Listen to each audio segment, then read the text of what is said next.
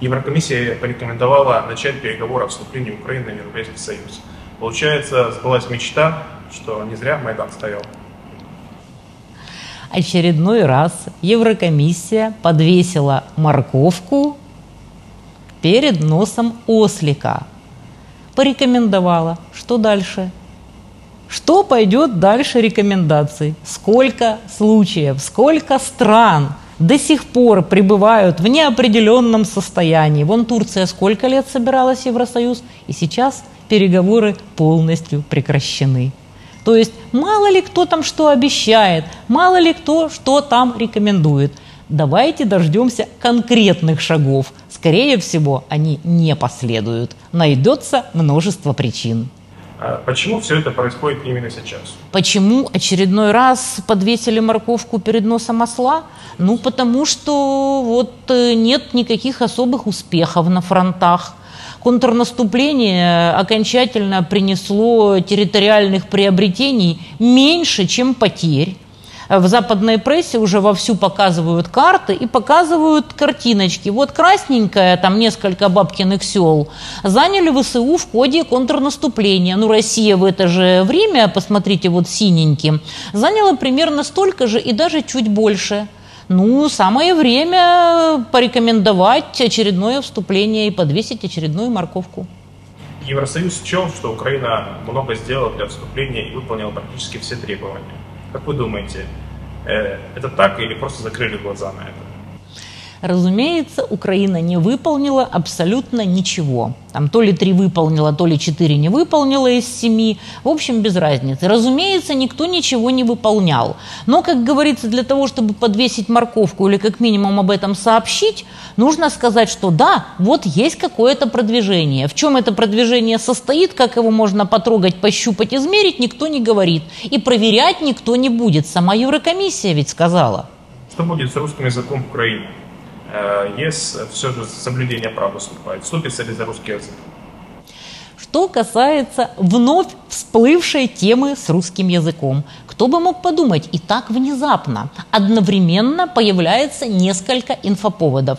Во-первых, какая-то организация провела исследование и выяснила, что всего 15% киевских детсадовцев говорят на чистом украинском языке. 65% говорят на суржике той или иной интенсивности и 20% исключительно русскоязычные детсадовцы, что свидетельствует о том, что именно в такой пропорции распределяется так называемый домашний язык то есть язык ближайших родственников, родителей, бабушек, дедушек, среди киевских детсадовцев, потому что детей не заставишь из политических соображений перейти на другой язык. Это именно тот язык, на котором говорят в семьях у этих детей.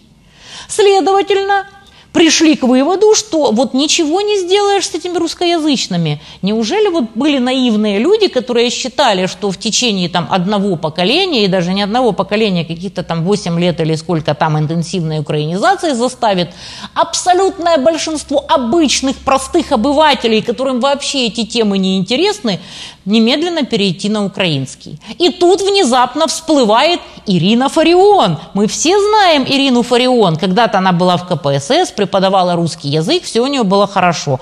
Потом она стала отбитой нацисткой и выступала исключительно за то, чтобы всех русскоязычных чуть ли не утилизировать. Ну и, в принципе, она была бы не против утилизировать. С кем бы она осталась, вопрос другой, дело не в том. Ее внезапно засовывают на центральные каналы, где она несет всю ту же дичь, которую она несла и всегда. Но в этот раз она наезжает уже на священную корову, на полк Азов. И обвиняет их в том, что они москворотые бараны и несет там всякую чушь, а на знаменитую пташку говорит, что она проститутка, которая неизвестно с чем занималась там в подвалах Азовстали с этими самыми москворотыми азовцами.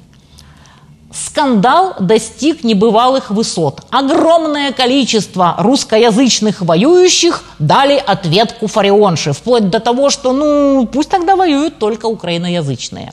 Разумеется, весь этот спектакль идет под четкой режиссурой Вашингтонского обкома, там, ну, или идеологического отдела МИ-6, неважно.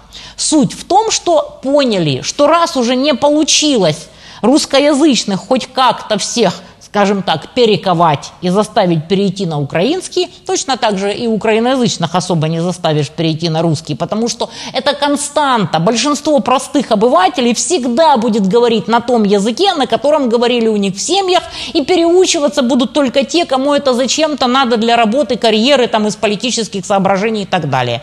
А поскольку русскоязычные все-таки остаются и массово воюют, решили все-таки очередной раз поднять языковой вопрос. Вот и вся подоплека.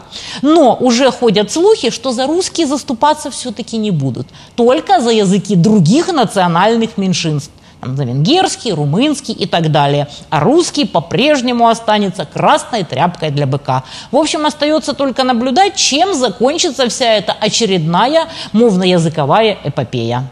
Почему все в Украине так борются с русским языком, а сами на нем говорят дома? Продолжение.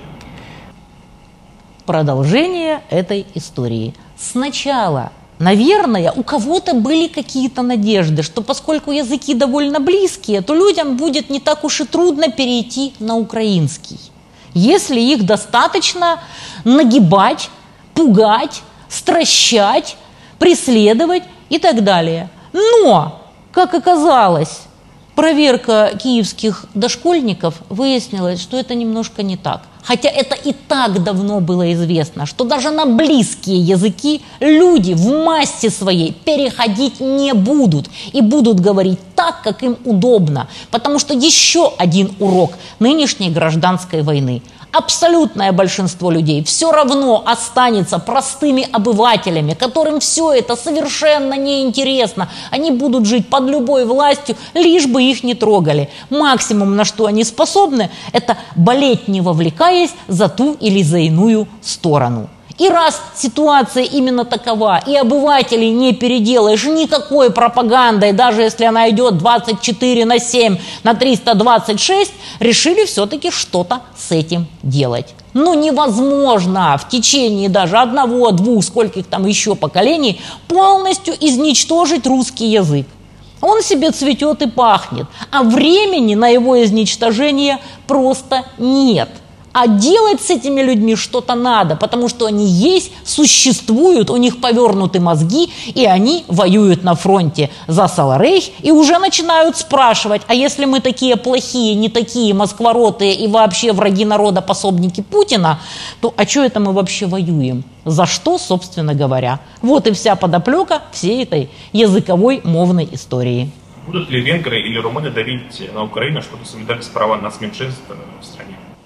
Вот именно венгры, румыны и прочие нерусскоязычные языковые меньшинства через правительства своих, так сказать, материнских стран и качают всю эту тему. Самые упертые в этом отношении, конечно же, венгры. И именно правительство Венгрии, вот вся страна встала на защиту своих языковых меньшинств, которые компактно проживают на Закарпатье. Венгрия всегда считала эти территории своими, и в принципе в случае каких-то там уже серьезных разборок и распада Украины уже на окончательные фрагменты готовится забрать эти территории вместе со своими людьми. И всегда они занимались своими венграми, они им платили пенсии, пособия, принимали в гражданство. Менее интенсивно этим занимаются румыны, но, в принципе, многие восточноевропейские страны, которые граничат с Украиной, которые имеют свои меньшинства, они достаточно интенсивно выступают за ликвидацию этой дискриминации. И поэтому саларейховским властям и их кураторам остается только одно – сказать, что мы, в принципе, за все меньшинства никому не мешаем, лишь бы вот только не русскоязычные. Но тут проблема – у вас в стране зараженных саларейховской идеологией и воюющих за Саларейх русскоязычных невероятное количество, и их гораздо больше, чем всех остальных нацменьшинств, говорящих на своих языках, вместе взятых. Вот такой парадокс. Сколько дней, месяцев и вообще времени осталось э, до того момента, когда украинцы э, заживут э, в Евросоюзе, если не как немцы и французы, то хотя бы как итальянцы? Ни в каком Евросоюзе никто не заживет, кроме тех, кто туда удрал. Вот кто туда удрал, те, кто там хоть кое-как адаптируются, смогут найти себе средства к существованию, потому что потихонечку, полигонечку, ну, страны, в которые удрали наши бешенцы потихоньку начинают сворачивать программы. Они не для того их туда заманивали, чтобы кормить их всю жизнь. Вот те, кто там сможет устроиться, адаптироваться, вот те и будут жить в Евросоюзе. А все остальные, как говорится, увы и извините. То, что будет происходить дальше на территории, которая еще остается под контролем киевских властей и их кураторов, можно назвать только ужасом. Как только прекратится финансовая подпитка Запада, которая может в принципе прекратиться в любой момент, но я думаю продлится еще достаточно долго, ситуация будет очень печальная. Ну, хоть какой-то еще третий фронт после ближневосточного конфликта, какой-нибудь Китай с Тайванем, еще что-нибудь. Проблемы в самой Америке, чтобы они наконец-то уже сожрали друг друга на глазах всего мира в прямом эфире, республиканцы с демократами, и все и больше денег в Саларейхе не будет. А как там жить без сторонних вливаний, ну, уже и так не очень хорошо, а будет еще хуже. Так что в Евросоюзе останутся только те, кто своевременно туда удрал.